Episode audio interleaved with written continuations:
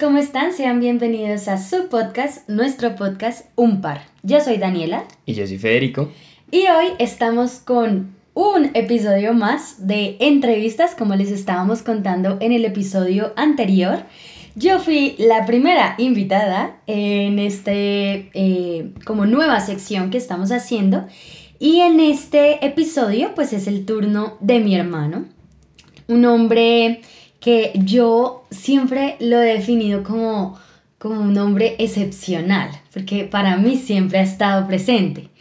Pero bueno, hoy es la oportunidad para que él eh, se presente, para que lo conozcan, para que puedan saber quién es Federico, qué hace en su vida y para que pues sí, lo, lo puedan como que descifrar un poquito porque él es un poquito eh, indescifrable. Yo soy más un libro abierto, él, él, en esta oportunidad va a tener que abrirse un poquito más a ustedes y pues qué, qué chévere que pueda hacerlo en nuestro podcast, que también es de ustedes, claro. Entonces, Fede, bienvenido.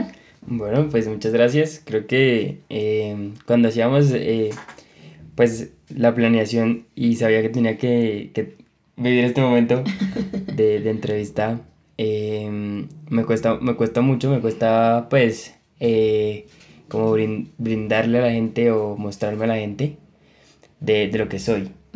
Pero pues también me gusta obviamente eh, la dinámica de que me conozcan, de que conozcan esa parte del par que al final nos complementa. Entonces pues muy contento de poder estar aquí y dispuesto a, a escuchar las preguntas que tienes preparadas. Bueno, claro que sí. Entonces, la primera pregunta creo que también se tiene que hacer, como tú me la hiciste, es como quién eres, cómo te definirías tú. Bueno, creo que sonará de pronto cliché o, sonará copia, pero sin duda alguna creo que soy hijo de Dios. Creo que soy el hijo favorito de Dios. Podría definirme de esa manera. Eh, ya pues a partir de eso creo que, que cambia todo y todo se basa en mi vida en el que soy un, soy un hombre entregado, soy un hombre sensible, soy un hombre apasionado por lo que hago, por lo que me gusta, por vivir el, día a día de la mejor manera. Soy deportista, soy aventurero, soy creyente, fiel creyente de que si haces las cosas bien, en algún momento esa siembra Dios no se la queda y, y te va a recompensar. Ok, súper. Eh, ¿Qué estudias, Fede? Vale, pues yo estudio, eh, yo hago dos carreras.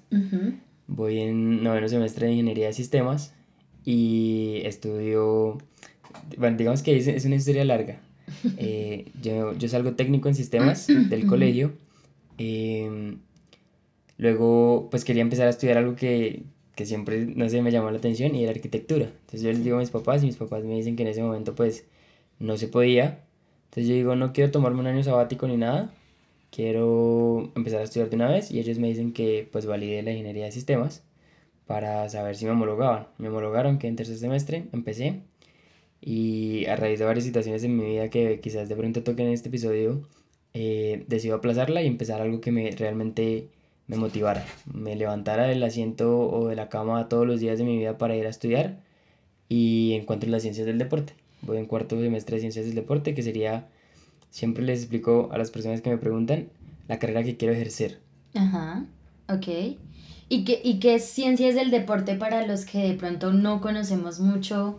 Pues porque a mí me dice Ciencias del Deporte y yo, obvio lo relaciono con deporte, pero entonces te pregunto, en este caso, ¿tú sí ves todos los deportes o te especificas en uno solo o cómo es?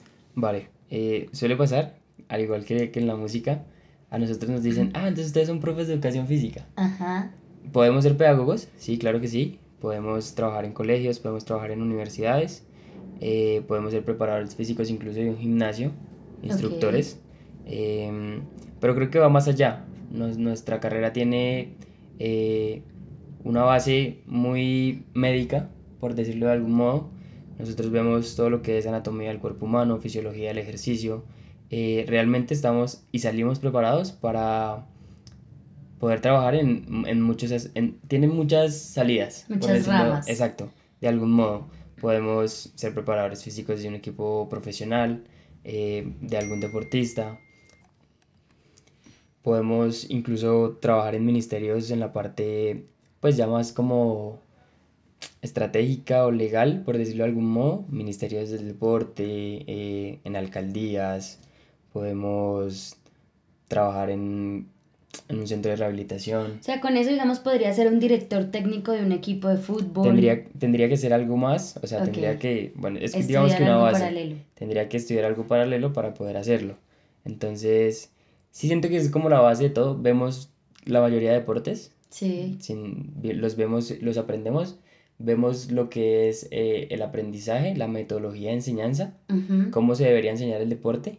Sí. Y ya, digamos, a partir de ahí, cuando te gradúas como profesional en ciencias del deporte, que es como yo salgo, si quiero enfocarme de pronto en alguna rama, tendría que hacer algo más, no sé. Eh, Una especialización. Exacto, como, no sé, digamos, instructor de tenis de campo. Entonces tendría que hacer un curso con la federación para que me den el aval y poder entrenar a alguien específico en el deporte. Ok, perfecto, me encanta.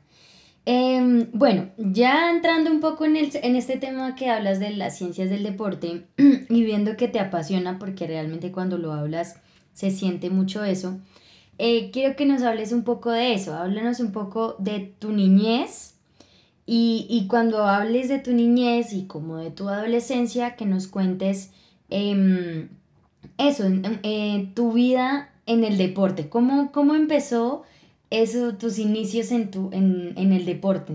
Ok. Digamos que yo, yo nazco en una familia en la que papá y mamá no fueron muy deportistas. Papá jugó voleibol mucho tiempo. Eh, en su adolescencia, adultez, podríamos decirlo.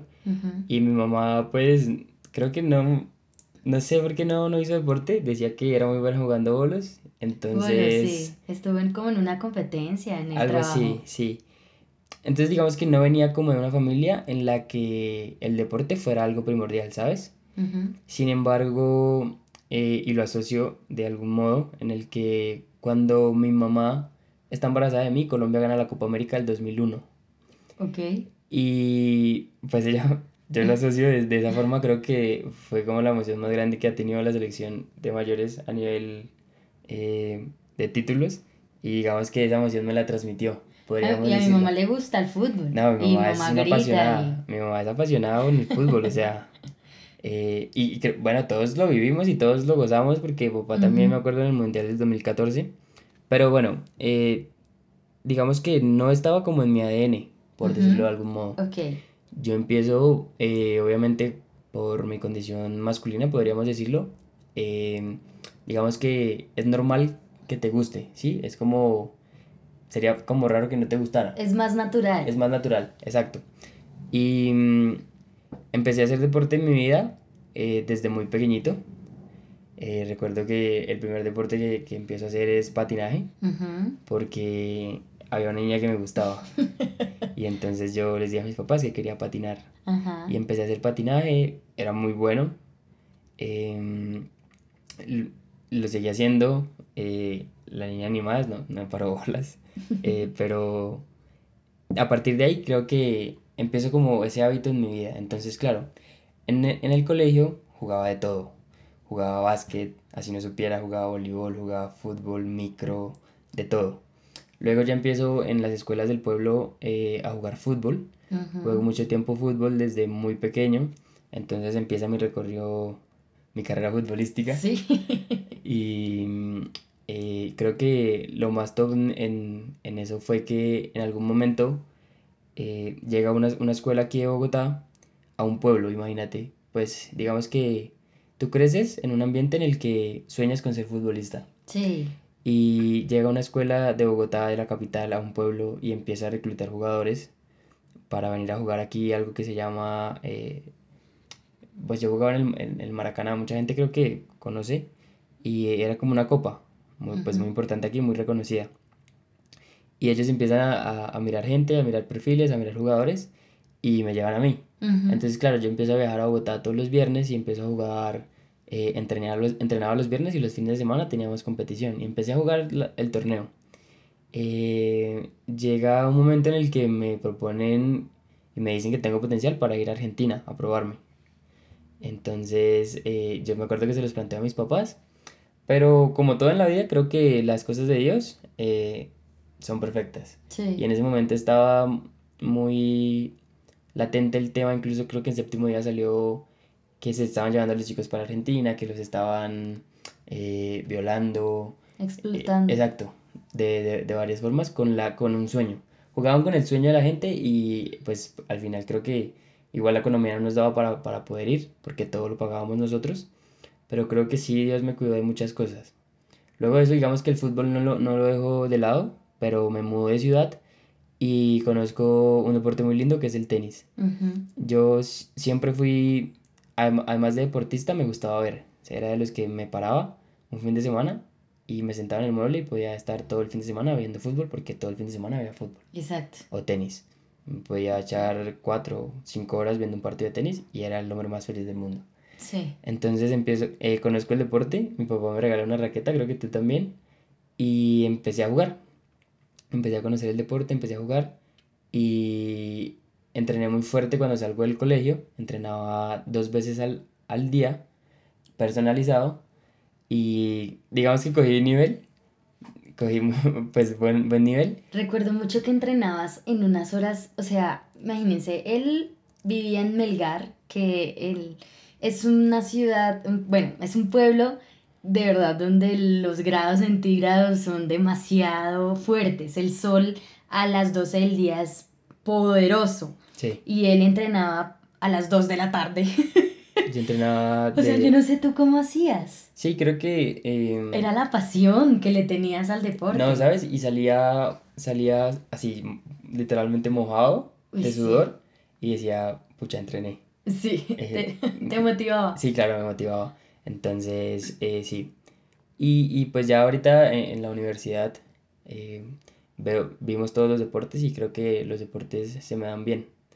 En el, en el tenis también estuviste en algunos, en algunas competiciones, en, algunos como torneos, ¿cómo se le llama a eso? Aquí digamos que eh, en la parte del tenis hay una parte más amateur, igual que en el fútbol, y hay torneos por categorías, entonces dependiendo de tu nivel eh, vas jugando torneos que son quinta categoría, cuarta, tercera, segunda, primera. Jugué varios torneos de quinta, porque se supone que la línea secuencial es poder jugar torneos de quinta, ganar quinta y pasar a cuarta. Okay. Si antes ganar quinta puedes jugar cuarta, sí se puede. Mm, no se debería, porque pues si ya estás jugando cuarta es porque ganaste algún torneo de quinta. ganaste, sí, claro. Yo lo más lejos que llegué en un torneo de quinta fue en semifinal. Era una semifinal y me sacaron ahí. Okay, no he vuelto, hace, hace mucho no he vuelto a jugar un torneo, pero pues el objetivo es poder algún día avanzar a cuarta. y actualmente estás jugando un deporte eh, nuevo en Colombia. ¿Cómo se llama? Se llama pádel. Pádel. Y, y, explícale a nuestros oyentes de qué trata.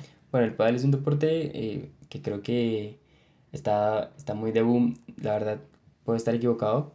Eh, es, es, español, argentino. Los argentinos también lo juegan mucho. Y es como alguien, alguien una vez me definió el pádel como la combinación entre el squash y el tenis. Se juega en un, en un cuadrado, en un rectángulo, con vidrios, o sea, te rodean vidrios y está la malla como si fuera de tenis. Juega con una pala y la bola es muy similar a la de tenis. Entonces, ¿qué, qué pasa? Que tienes la ventaja de que el vidrio juega. Entonces la pelota puede rebotar en el vidrio y el punto continúa. Entonces son puntos muy largos, es, es, un, es un deporte muy bonito y lo jugué aquí en, en, el trabajo, lo conocí y creo que me gustó muchísimo. Además, pues ya venía obviamente relacionado con los deportes de raqueta y pues empecé a jugarlo, empecé a practicarlo y hoy en día lo juego amateur. Nunca me he propuesto como jugar algún torneo, pero ¿por qué no? Podría ser. Sí, claro. Exacto. Listo. Más adelante nos vas a contar algo así de tu trabajo, entonces todavía no nos digas mucho de él. Eh, que te quería hacer esa pregunta. Si te pusieran a escoger hoy, hoy yo te digo, eh, te voy a hacer famoso en un deporte, o sea, vas a ser famoso. ¿Cuál deporte escogerías? En el que, o sea, te vas a volver famoso, Fede, en un deporte. Bueno, qué, qué, difícil la pregunta, nunca me lo había propuesto. Eh, creo que sin ninguna, sin ninguna duda elegiría el fútbol. ¿Sí? Sí. Y estuve pensando que ibas a decir que querías ser tenista, no sé por qué. Claro, yo, yo creo que al final es como, o sea, si en verdad me dieran esa oportunidad y ese sueño, eh, no, no desaprovecharía la oportunidad de, de un sueño literalmente de mi infancia y es ser futbolista. O sea, yo soñaba con ser el capitán de la selección Colombia, imagínate. Entonces, eh, sí, creo que iría futbolista. Vale, futbolista, perfecto. Em, te quería preguntar, ya obviamente como involucrando el tema también de tus estudios, em, ¿cómo te parece a ti el apoyo en el deporte en el país? O sea, ¿cómo sientes tú ese apoyo, pues no sé, eh, tanto económico como, bueno, sé, sé, que en algún momento tuviste como una charla en la universidad en donde les mostraban como eso. Cuéntanos un poco cómo, cómo, cómo te sientes tú apoyado. Bueno, creo que más, más que yo, más que los que estudiamos eh, esto, es el mismo deportista, el deportista de alto rendimiento que, está escondido. Lo digo, no, sé, todos asociamos al deportista con grandes figuras como las que tenemos hoy en día. James, Cuadrado, eh, Farah, Cabal, Rigo. Los asociamos con que pues, son los únicos deportes que existen. Sí. Eh, claramente no es así muchos de los medallistas olímpicos eh, se preparan los cuatro años y van a competencias cuatro años y hasta que no ganan una medalla no son nombrados en televisión. Claro. O no salen en periódicos. Y la preparación de ellos eh, es complicada. Normalmente eh, se costean todo.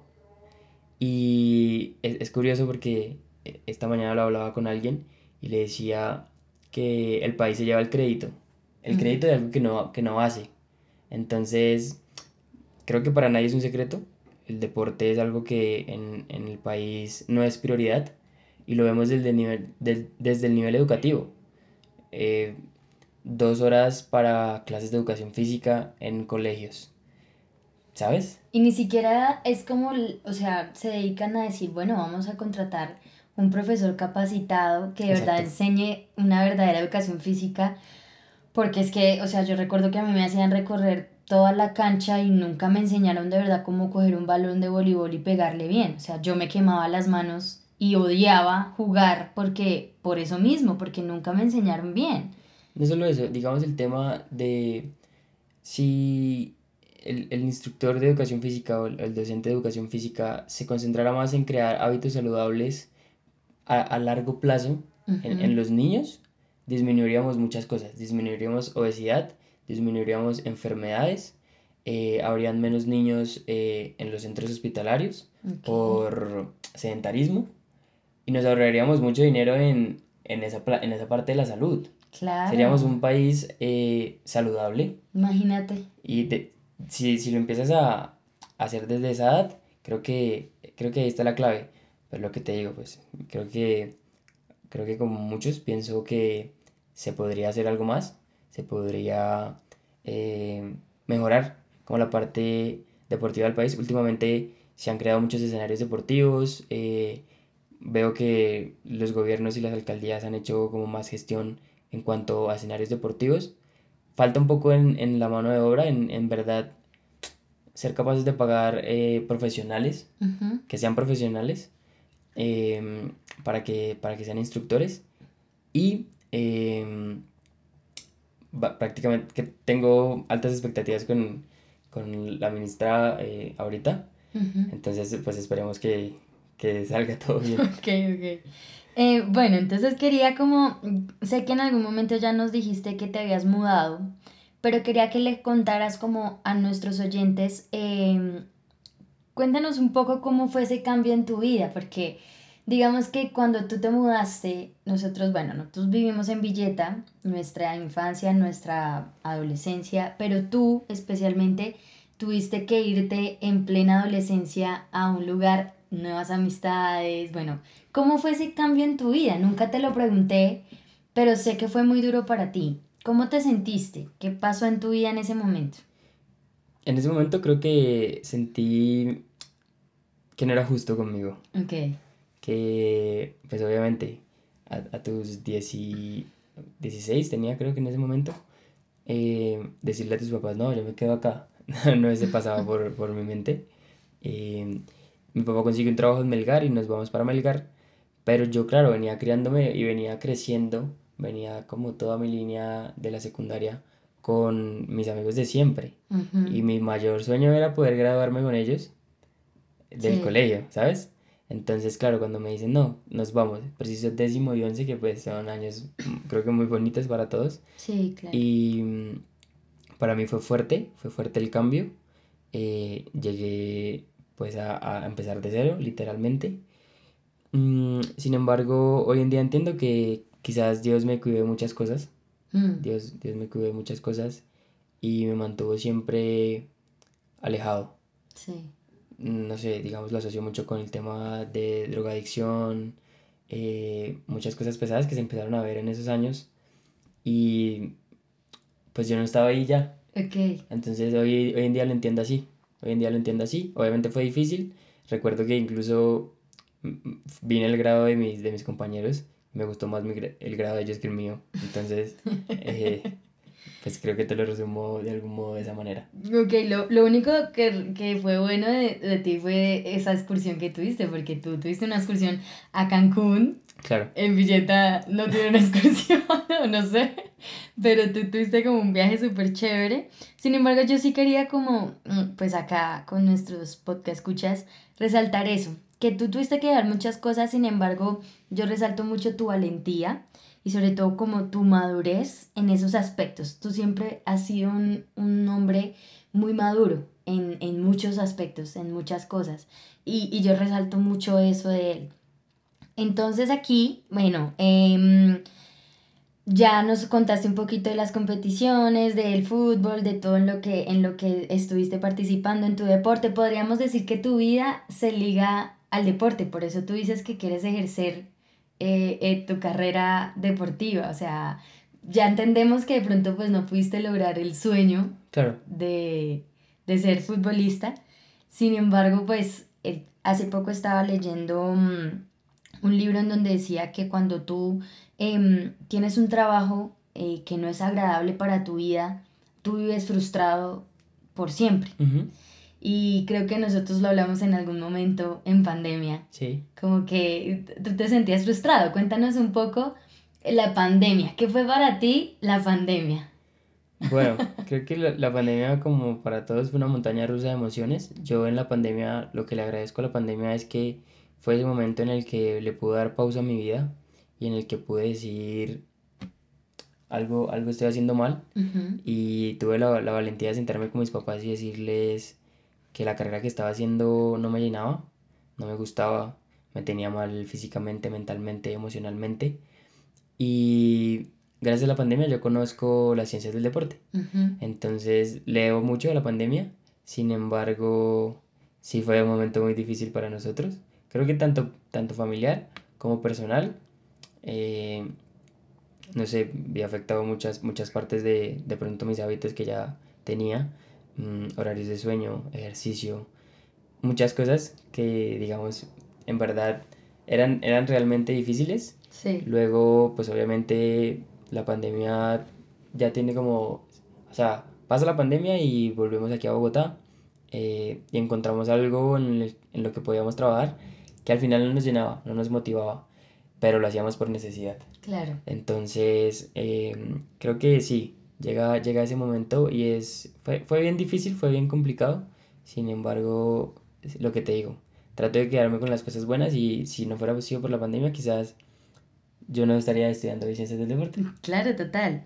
Y entonces ahora sí, cuéntanos qué haces actualmente. O sea, ya sabemos que, bueno, estábamos en un trabajo que no nos llenaba, pero es que yo, yo siempre he dicho que mi hermano, ahí sí como tú dices, eres un, eres un hijo es un hijo muy amado por él, porque él, él de verdad le da fe de cosas muy específicas y muy difíciles de conseguir, pero se las da así, muy, muy de Dios. Es cierto. Entonces, ¿cómo llegaste ahí? ¿Qué estás haciendo actualmente? Vale, actualmente, eh, además de, de, estudiar, trabajo. Trabajo en, en, una empresa deportiva que se llama Decathlon. Sí. Eh, creo que mi historia con Decathlon es, es muy bonita yo no conocía la tienda y en la pandemia conozco la tienda y empezó a ver que era una tienda que te brindaba más de, o sea, artículos deportivos para más de 70 deportes. Y la conocí por página web. Entonces los empecé a seguir en Instagram y sacaron una dinámica de hacer una rutina, subirla y había un premio. Creo que eran 600 mil pesos en, en artículos de la tienda. yo la verdad para, o sea, era, era muy malo, ¿sabes? Y hasta el último día dije, ¿será que lo hago? ¿Será que no lo hago? Lo hice. Mm, lo hice, cuando hago las cosas las hago bien, entonces lo hice muy bien. Em, tuve la ayuda de un, de un amigo de un primo que me ayudó. Grabamos, editamos, subimos el video. Y me acuerdo que eh, una condición era que mi, mi, perfil tenía que estar público. Yo tenía mi perfil privado en Instagram y yo no vi el video, entonces yo les escribí a ellos, no, mira que yo no sé qué. ¿Y tu, tu perfil está, está privado o está público? Porque tiene que estar público, me dijeron. Y yo vi y estaba privado. Y yo no, lo cambié de una vez y les dije, no, público, público, está público. Eh, ellos vieron el video, lo pusieron y empezó ahí como una, una serie de eliminatorias, por decirlo de algún modo. Entonces se ponían las historias, se votaba y lo último que llegara, pues, pues ganaba. Entonces, al final, gané. Sí, sí, hicimos una locura votando. A, a, todo el mundo le dijimos. Al final gané y voy y cobro el premio a la tienda, a la tienda en la que casualmente hoy estoy. Ajá. Y mm, ellos me mostraron todas las instalaciones, me mostraron las instalaciones y yo llegué a esa tienda y para mí fue un paraíso. Para mí fue el paraíso del deportista, por decirlo de algún modo. Eh, yo termino de cobrar todo y digo, yo en algún momento de mi vida tengo que trabajar en Decathlon. Dijiste eso, lo, declaraste. lo dije, sí. Y listo, ya eh, me fui. Obviamente luego, porque ¿qué pasa? Aquí va el tema de que, ay, no, sí, si le pides a Dios, él, él te va a hacer, pero te tienes que hacer tu parte. Ajá. Entonces, obviamente empecé a buscar cómo podía trabajar con ellos, monté mi hoja de vida, todo ese tema. Y cuando volvemos de, de pandemia, eh, recuerdo que al, al, siguiente fin de semana de haber firmado en, en, el trabajo que teníamos en el restaurante, a mí me llaman. Me dicen, hola Federico, eh, te hablamos de Decathlon. Y entonces, pues yo dije, no, o sea, tengo que amarrar primero esto porque en verdad lo necesito. Y en ese momento les dije que no. Imagínate, en, en ese momento les dije que no. Yo no sabía eso. Sí. Y, y yo les dije que no. Para empezar a trabajar, obviamente nos duró siete meses la emoción. Eh, y yo dije, Diosito, si es, para ti, si es de ti y si es para mí, eh, lo voy a volver a intentar. Lo voy a volver a intentar. Eh, subí otra vez, otra vez mi hoja de vida y me llamaron. Me llamaron, me hicieron la entrevista, fui y hoy en día ya llevo seis meses trabajando allá y creo que fue algo que cambió mi vida para bien. Y te motiva mucho, ¿no? Porque, bueno, nosotros, como contamos, trabajamos en un restaurante y más adelante les contaremos un poco más de eso. Pero a nosotros no nos motivaba nada a trabajar, o sea, era tormentoso llegar el fin de semana. En cambio, tú trabajas y yo siento que a ti te agrada, te vistes bien, te gusta ir, eres atento con la gente, es algo que te gusta, que conoces de él, o sea, has hecho ventas. Claro. Un día, un día hiciste una venta como de 12, 13 millones, ¿cómo fue eso, no? Sí, fue, fue algo muy bonito. Yo al final creo que cada vez que entro a turno, pues eh, eh, se lo encomiendo a Dios. Y cada vez que salgo a turno, eh, digo, Dios es increíble, Dios no se queda con nada. Y sí, ha pasado así, eh, he hecho muy buenas ventas y todo ese tema, pero siento que he crecido mucho eh, profesionalmente. he, crecido mucho profesionalmente, personalmente también es una empresa que me reta todos los días a, a hacer algo nuevo, a proponer, a innovar y es mi campo de acción. Creo que mm, sin ningún tipo de duda era el trabajo que para, para cualquiera como yo es, es, muy, es muy gratificante, es, muy motivante. yo, yo siempre les digo cuando me preguntan, ¿y Fe? Yo les digo, no, Fe, están en un momento como perfecto de su vida porque estudia lo que le gusta, está trabajando en algo relacionado, o sea, qué, qué lindo que Dios también, pues, haga las cosas de la manera que las hace lo que tú dices también es muy cierto. El tiempo de él es perfecto. Él alinea todo en el momento en el que es y mira cómo, cómo ha alineado tu vida también y te ha formado y, te ha evitado también muchas cosas en, en algunos momentos, ¿no? Y, lo que siempre digo es que Dios es, es, un Dios de que te ratifica las cosas. Es un Dios que te lo dice una y otra vez. Entonces, eh, lo asocio por el tema de que él me puso, estoy sin duda alguna, que él me puso la oportunidad de Catlón cuando yo estaba trabajando en el restaurante y me la volvió a poner porque era para mí. Claro, total. Entonces sí, siempre lo digo. Bueno, hermanito, dinos el momento más feliz de tu vida. El momento más feliz de mi vida. cuando nació Jerónimo. no te creo, ¿en serio? ¿Por qué? No sé, creo que estaba muy emocionado. Eh, yo me acuerdo que cuando nos enteramos de la noticia, que creo que podríamos hacer un episodio incluso de eso. Sí, sí, sí. Cuando nos enteramos de la noticia, obviamente para todos fue difícil, por el contexto que quizás después conozcan. Pero yo pensé para mí, eh, dije, yo a ese niño lo voy a querer. Y mientras yo iba, a ese niño no le va a faltar nada. o sea, no era tu hijo, pero no le va a faltar nada. Exacto. Creo que pues, tengo muchos momentos felices en mi vida, pero eh, creo que ese es un momento muy feliz cuando él nace. Ok. ¿Cómo te ha parecido la vida de adulto, Fede? Uy. bueno, creo que no podría escribirlo con la palabra que pensé. Es algo que anhelábamos, que no conocíamos cómo era y que realmente empiezas a valorar muchas cosas de la vida y de tus papás y de todo. La vida como adulto es difícil, tiene muchas cosas, muchas ventajas que quizás eh, como niños o como adolescentes anhelamos, como lo puede ser la libertad, como lo puede ser, no sé, muchas cosas que quizás en ese momento pensábamos que nuestros padres nos cohibían, pero si puedo dar algún consejo a algún podcast escucha pequeño que nos escuche, a algún adolescente que todavía siga en el, en el colegio, oigan, disfrútenselo. Yo creo que al final también siento que me faltó disfrutar un poquito más porque no, obviamente no conocía lo que era la vida de adulto. Eh, tampoco es, obviamente tampoco es tan mala.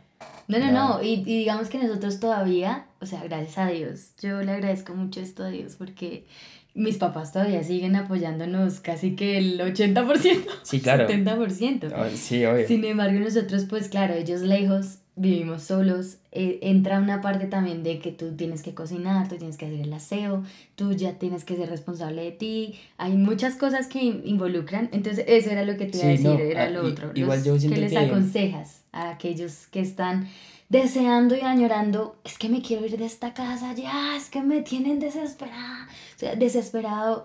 ¿Qué les aconsejas a nuestros podcast escuchas? Bueno, creo que en mi ejemplo lo, lo, lo puedo decir claramente.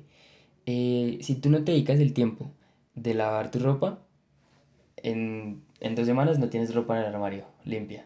Tienes que tú lavarla. Tú no vas a llegar del trabajo y va a haber un platico de comida calientico. No, señor tienes que hacerlo, tienes que calentarlo, tienes que... Oigan, son, son, cosas que de pronto, claro, teníamos muy a, la, muy a la mano y en este momento pues es difícil. Empiezas, lo, lo, asocio mucho con esto y empiezas a, a, tener prioridades en tu vida y a tener otros gustos. Yo a veces iba a un supermercado y quería algún juguete, quería algún dulce. Ahorita, compotas. ahorita quiero ollas, quiero cubre leches, cortinas. ¿Sabes? Pan para sándwich. Exacto. Huevos. No, no, ah, te lo juro, es, es muy gracioso, es muy gracioso. Y entonces... te mandé un video, ¿no? De, de cuando, cuando, cuando llegas a los 30 y quieres, oye, yo le dije a Fede, no he llegado ni a mis 30 y ya estoy pensando en esto, es increíble. Quieres, yo tiendo mi cama y, y, barro mi cuarto todos los días. Imagínate. Porque no puedo vivir en, en, en el mugre. Y, y creo que claro, empieza a cambiar tu mentalidad y empieza a, a cambiar muchas cosas de tu vida. Pero pues eh, siento que sí es como vas creciendo con eso y pues a mí me parece ahorita muy gratificante, muy chévere. Mi hermana me envía unos videos donde organizan la comida y la fruta en cocas y las meten en las neveras. Pues qué, qué videos tan satisfactorios para mí. De verdad. Bueno, hermanito, eh, el momento más duro de tu vida ahora. El momento más duro de mi vida. creo que creo que fue esa etapa de mi vida en la que empecé a caer en, en vicios que quizás no me, no me aportaron mucho. Mm, y se, se, juntó con el tema de mi universidad, de que no me gustaba. Entonces yo vivía en una depresión y en una ansiedad constante. Eh, iba de la casa al trabajo y llegaba del trabajo a la casa y solo quería dormir. Eh, fue un momento en verdad difícil. Creo que ese sería el momento. Wow. Y, y, bueno, ustedes no lo ven, pero le cambió su rostro. Es, es increíble como esos momentos que uno recuerda. Claro. O, obviamente te formaron, pero son duros de recordar, porque al final pues abren otra vez como esa herida y, y, te hacen sentirte un poquito vulnerable, pero sin embargo, bueno, eh, también te forman. Cierto. ¿Quién es Dios para ti, hermanito? Dios para mí es el núcleo de mi vida. Es el centro y a través de él gira toda mi vida. Ok. Bueno, yo quiero compartirte em, unas citas bíblicas que encontré que, te hacen, o que siento yo que nos, que me hacen definirte a ti. Entonces, y esto va para definirlo a él no solo como yo lo veo, sino como sé que lo ven amigos eh, de FETA, como lo ven personas cercanas que te conocen, familia. Entonces dice, en todo tiempo ama el amigo. Para ayudar en la adversidad nació el hermano. Proverbios 17, 17. Fe siempre está para ayudar. O sea, siempre. Siempre que está para un consejo, ahí está Él. Em, y Él nos ha dado este mandamiento. El que ama a Dios, ame también a su hermano. Creo que cuando dices que es tu núcleo, entiendo muy bien que, que si tú lo amas a él, pues me expresas tu cariño y tu amor y le expresas tu cariño y tu amor a todo el mundo. Eso que dices de, de que el momento más feliz de tu vida ni siquiera fue dedicado hacia ti, sino hacia que nació una nueva vida eh, en nuestro hogar, pues dice mucho de qué hablar, ¿no? Es verdad. Eh, hay amigos que llevan a la ruina y hay amigos más fieles que un hermano. Proverbios 18, 24. Creo que eres una amistad que sin duda no, no te va, no eres un amigo que va a decir, oiga, emborráchese hasta quedarse tirado en la esquina, o sea, creo que no eres de esos. No. Eh, creo que más bien eres de los que sin duda va a decirle a alguien, eh, bueno, creo que no conoces mucho de Dios, pero oye, Él te va a acercar, o, o oye, puedes ir a esto, yo voy a esto, o Él te usa de muchas formas, es, eres un instrumento para Él, de una forma maravillosa. Y bueno, vamos a pasar también. Yo también hice mis preguntas, pero las hice un poquito diferentes. Ok. Para que ya culminemos esta sección, eh, culminemos esta entrevista mm, de esas preguntas rápidas que me hiciste. Al estilo, esas preguntas. Al estilo Joy de Friends. Eh, él era muy chistoso. Eh, y vamos entonces. ¿Listo? ¿Preparado? Preparadísimo. Listo. ¿Hamburguesa o pizza? Pizza. ¿Disney o Nickelodeon? Disney. ¿Messi o Cristiano? Cristiano. ¿Fútbol o tenis? ¿Para ver o para jugar? Eh, uy, no sé. Bueno, para ver, primero para ver. Tenis. Para jugar. Fútbol. Listo. Eh, ¿Vikingos o Game of Thrones? Uf, vikingos. Uy, ¿El hormiguero o la resistencia? La resistencia. ¡Hostia! ¿Hakuna o un corazón? Un corazón. ¿Bad Bunny o Fercho? Ferchito. ¿Bachata o salsa? Antes de esto, te quiero, Salomón. eh, ¿Bachata o salsa? ¿Para bailar? Para bailar. Bachatica. Ok. ¿Bolos o cine? Vamos a cine y después pasamos a bolos. Ok, ok. ¿Comedia o terror? Comedia. terror lo odio. ¿Tu equipo favorito y por qué? El Real Madrid porque es el club más grande del mundo. ¿Y en Colombia? Atlético Nacional de Medellín. ¿Por qué? ¿Por qué? Eh, soy un país de chimbo, sí, lo puedo decir. Eh, no conozco la Atanasio, también lo puedo decir. Pero creo que el primer recuerdo de un equipo fue el de Atlético Nacional en el 2007, cuando quedan campeones en el primero y segundo semestre. Recuerdo mucho una tajada de Gastón Pesuti, que se la pica el man de la equidad y el man se queda así y la... Bueno, no me están viendo, pero la atajó y creo que dije, no quiero ser de un equipo que no sea campeón y elegí el mejor equipo. Ok, excelente elección. ¿Un sueño que ya cumpliste? Trabajar en Decathlon. Uy, un sueño que quieras cumplir. Vivir algunos olímpicos y un mundial. ¿Lugar que quieras conocer? ¿Solo por una vez o que quiera conocer y pueda volver? Eh, solo por una vez. Japón. ¿Lugar que, en el que quieras vivir? Italia. ¿Algo nuevo que quieras aprender? Tocar guitarra. ¿Un idioma que te gustaría hablar? Italiano. ¿Un consejo a todos nuestros podcast escuchas que quieras dar? Eh, creo que cuando hice mi entrevistas supuse que me harías las mismas preguntas y más que un consejo son dos frases que he escuchado en el último momento, en los últimos días como que me han marcado mucho. Vive el presente sin descuidar el futuro. Y algo que le escuché cuando Carlitos Alcaraz ganó el, el US Open y es que, que es difícil, qué difícil es vencer a alguien que nunca se rinde. Okay. Si lo intentas y eres constante y crees en lo que estás haciendo, en algún momento va a dar resultados. Creo que sería mi consejo. Qué lindo, hermanito. Pues muchas gracias por esta entrevista, gracias por compartirnos tu vida, por abrirnos también tu corazón, que sé que, que es algo un poco difícil para ti, sin embargo, hiciste una entrevista maravillosa. Y bueno, gracias a todos ustedes por escucharnos. Recuerden seguirnos en nuestro Instagram eh, como arroba un parra el piso podcast. Eh, estaremos subiendo promesa a promesa más contenido en nuestro Instagram. Y em, nos vemos para el próximo jueves, para un próximo episodio que va a estar súper, súper chévere porque les vamos a contar algo que vamos a vivir que nos llena de mucha satisfacción a nosotros y que sé que pues ustedes en algún momento también podrán hacerlo. hacerlo. Eh, gracias a todos y nos vemos en un próximo episodio. chao. chao.